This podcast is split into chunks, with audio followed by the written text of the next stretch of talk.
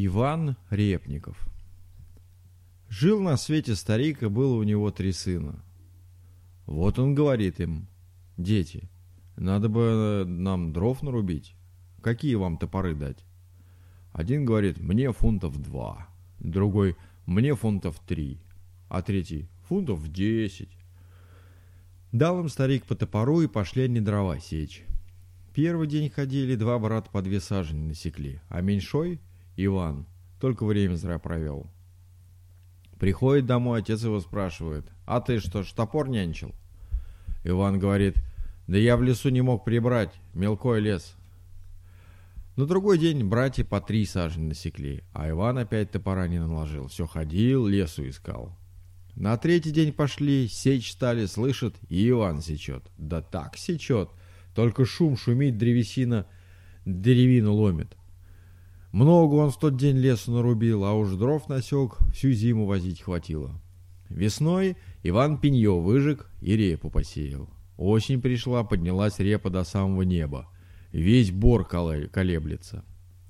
Надо репу караулить, чтоб воры не повыдергивали. Раскинули братья жребий, старшему первую ночь караулить достало, среднему другую ночь, Ивану же третью. Вот пришел старшой в лес. Видит, репа много разворована, с избу места, а следа нету, и знака нету. Да кто был, куда ушел, а что станешь делать? Он походил, походил, да и прилег под кустиком. Прилег и заснул. И так, так крепко, что и снов не видел, и себя не слыхал.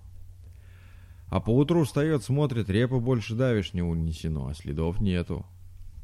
Тоже и другой брат. Ходить ходил, караулить караулил а никого не укараулил. Под кустиком сидел, сны глядел. И вот настает Иванов черед. Пришел он на репще, спичья настрогал и в землю натыкал, а потом и огонечек расклал.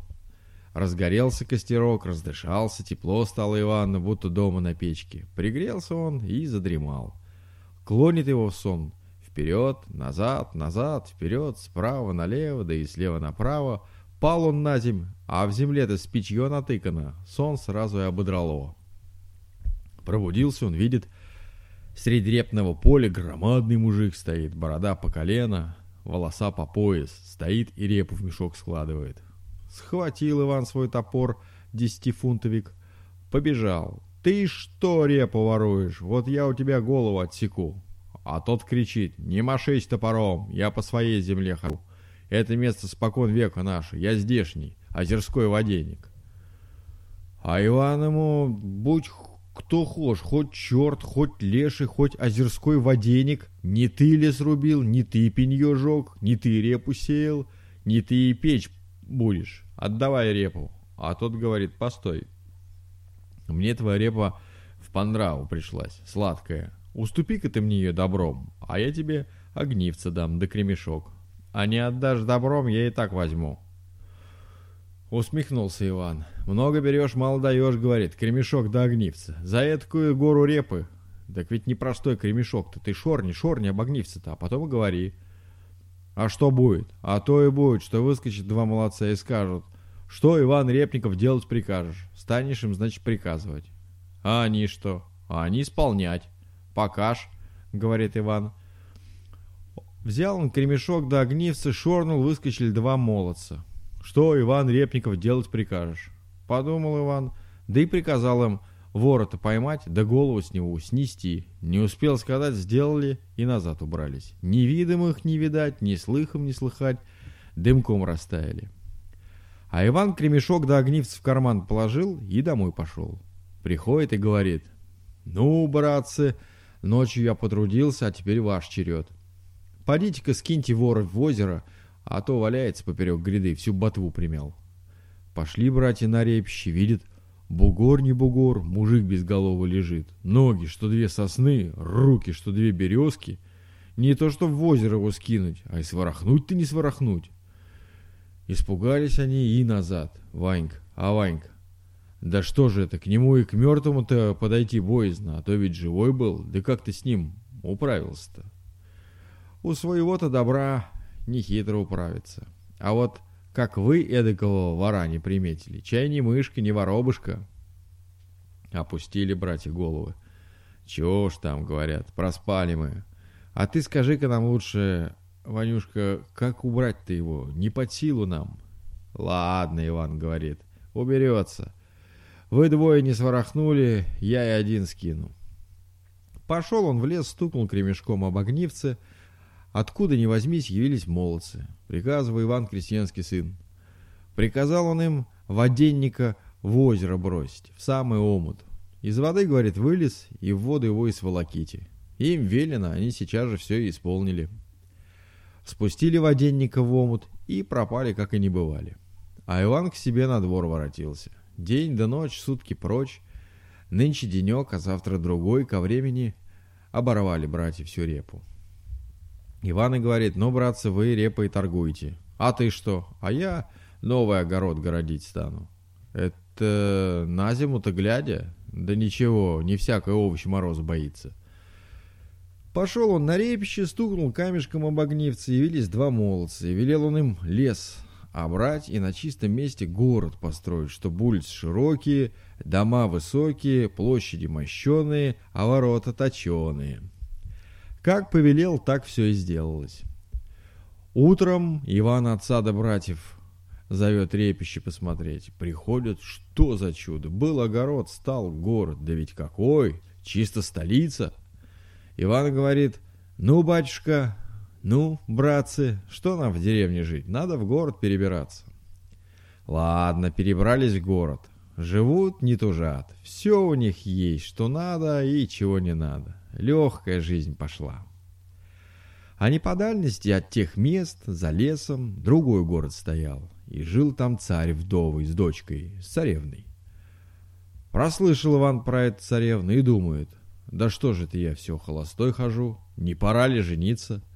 шорнул кремешком об огнивце, явились перед ним два молодца. Приказывает им Иван, карету золотую подать, да пару вороных в нее заложить, да одежку хорошую принести, кафтан парчевый, шубу соболью, принцем ему охота средиться. Глядь-поглядь, стоит перед крыльцом пара коней, карета золотая, полози серебряные. Снарядился Иван в карету, сел, погнали. Приезжает к самому к царскому дворцу. Там, видит, лошади хороши, карета лучше, да и седок молодец. Докладывают царю, так и так знатный гость пожаловал.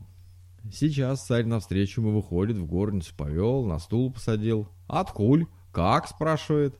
«А вот, неподалеку живем, соседи стало быть. Жениться я надумал, ваше царское величество. Выдавай-ка ты за меня дочку замуж, а?» Царь думает, как быть. Понравился ему жених. А только дочка-то у него просватна была за другого, за принца одного заморского. Пошел он. Эх, говорит, Степановна, прогадали мы. Не было бы у тебя старого жениха, я б тебе нового дал. А дочка ему. Ну, то что за беда? Жених обрученный, не муж венчанный. Я за этого пойду. Это, видать, побогаче. Так и сделалось. У Ивана ни пиво варить, ни вино курить. Слуги из огнивца все приготовят. Поехали к царю, сыграли свадьбу всем на диво. А после свадьбы зовет Иван тести к себе. Погляди, мол, как мы живем. Все поехали поездом. Царь дивуется. Что поделалось? Дикое место было, а теперь город стоит. Хитрый ты человек. Ну вот. Проводили молодые гостей со двора и остались парочка в своем домку жить. Живут, поживают, горе не знают, а молва про них по всему свету идет и на коне скачет, и на корабле плывет, и дошла под самый под конец до старого жениха. Обиделся он, сейчас собирает войска, на корабль посадили, пушки зарядили, плывут. Приплыли, стали вокруг царского города. Посылает заморский принц бумагу царю. «Отдавай дочку, а выдано, так биться будем». Царь скорее посла к зятю. «Приезжай, зять любезный, беда». Тот приезжает. Что такое подеялось? «Да вот, зятюшка, помоги ты мне своей хитростью, надо бы мне войска прибавить». А зять только усмехнулся. «Да на что прибавлять, и так много. Выгоняй-ка тесть всю силу на поле, да вывози сороковки с вином. Только нам и надобно. Справимся». Послушался царь, войска вывел и вино вывез. Тут приезжает сам Иван, крестьянский сын по прозвищу Репников. «Ну, братцы, — говорит, — пейте вино, веселитесь, да «Ура!» А сам ударил кремешком об огнивце, кликнул своих молодцев, довелел им на заморское войско туману напустить, чтоб само себя било, а людям не вредило. Эти пьют, веселятся, ура, кричат, а те друг дружку колют. Так и перекололи один одного. Утром пошел Иван с тестем по полю, царь идет, радуется. На веках такого не бывало. Все неверное войско перебито, а свое цело невредимо. Только что не особо трезвое. Эдак с похмелья пошатывает.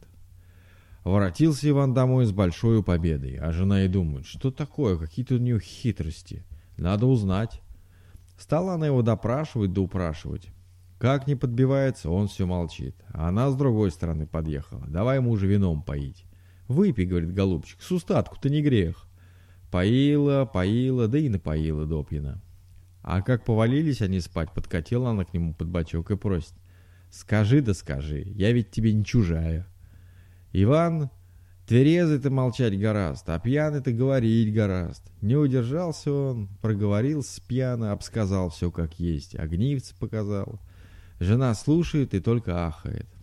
А когда заснул Иван, Взяла она, да и вытащила тихохонько у него огнивце. Съездила в город, велела приготовить другое огнивце, точь-точь как старое. Фальшивый мужу в карман положила, а настоящее себе прибрала.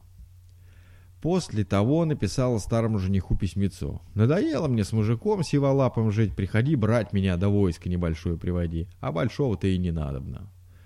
Принц сейчас же войска наряжает, а к царю посла шлет. «Отдавай дочку или на поединку выходи». Царь по-старому зовет на подмогу Ивана, а Иван по-старому команду дает. Войска уводи, да вино увози. Пьет войско, песни поет, а Иван огнивца вынимает. Шорнул раз, шорнул другой. Ничего не действует. Сменено огнивцы-то. Напали принцевы солдаты на царевых пьяненьких и всех перекололи. Что будешь делать? Говорит Иван тестю. Ну, тестюшка, Царство прожжено, подавайся ко мне.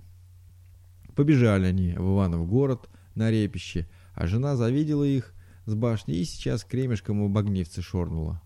Ниоткуда взявши, явились перед ней двое. Кажись, немного, да могут много. Что прикажешь делать, хозяюшка? Вот того молодца обратите в жеребца, а меня вместо вместе с кроватью отнесите к старопрежнему дружку за море. Не успела мигнуть, а уж где была, там ее нет. Очтилась на новом месте в Принцевом дворце. А Иван жеребцом обратился. Хорош жеребец, глаз огненный. Каждая шерстинка, что серебринка, повод шелковый, узда золоченая. Смотрит на него тесть, глазам не верит. А зять жеребец говорит ему. Что ж, тесть, садись на меня, бери повод в руки, побегу я жену искать. Уж на что я хитрый был, а она и того хитрей. Мало того, что в разор разорил, еще и жеребцом воротила. Сел царь в седло и поскакал конь. Скакал, скакал, аж в уши воет. Цельное море кругом обогнул, прискакал к принцеву парадному крыльцу. и сгорготал. Простулся принц, выглянул на парадное крылечко, видит, стоит лошадь браво, на ней седой старик сидит. «Ты по что мне в ночное время покой не даешь?» «Помилуйте, ваше сиятельство, это не я, это лошадь. Принесла меня к вашему крыльцу, да и стала. А мне с ней не совладать, слаб я». Принц говорит, и то правда. На что старику такая лошадь? Отведите ее ко мне в конюшню, а деду дайте 50 рублей. Денег и гоните его со двора. Слуги взяли жеребца, старого царя за шею вытолкали и про 50 рублей забыли.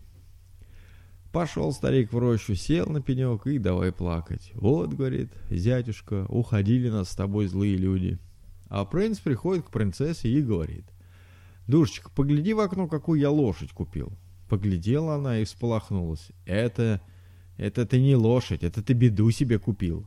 Это ведь мой прежний муж, Репников Иван. Прикажи его, государь, удавить или заколоть, а не то худо нам будет. Вот ведь какая баба, удавить, говорит. А принц ничего, согласен. Чё ж, говорит, это в наших руках, сделаем. Позвал он конников, отдал им такое приказание. Те рады стараться. Сейчас лошадь в кольцо подернули, аж на ноги до земли не дотыкаются. Давится лошадь, уж смерть глазами видит. А в то время пришла в конюшню девушка. И сено конем подбросить. Видит, эдакая лошадь хорошая, зря помирает. Пожалела и отпустила цепь. Отдышалась лошадь и говорит ей человеческим голосом. «Коли уж ты меня пожалела, девица, сделай, как я прошу. Чует мое сердце, сейчас колоть меня придут. Ты уж подвернись как-нибудь и крови моей в чашечку насыди. А вечерком поди, вырой перед принцевым окошком ямку, в ямку кровь мою вылей и землицы прикрой. За ночь вырастет перед окошком яблонька, и яблочки на ней поспеют. Ты верхнее это яблочко сорви и разломи. Увидишь там перстенек, надень его на палец, будешь невеста моя. А коли прикажет царевна дерево срубить, ты первую щепу подбери и в озеро брось, увидишь, что будет. Девушка видит, что лошадь непростая, простые-то по-человечески не говорят, и обещалась. Все, говорит, сделаю, как вот сказано, так и сделаю. Ну, говорит конь, смотри же, а то уж слышно, идут.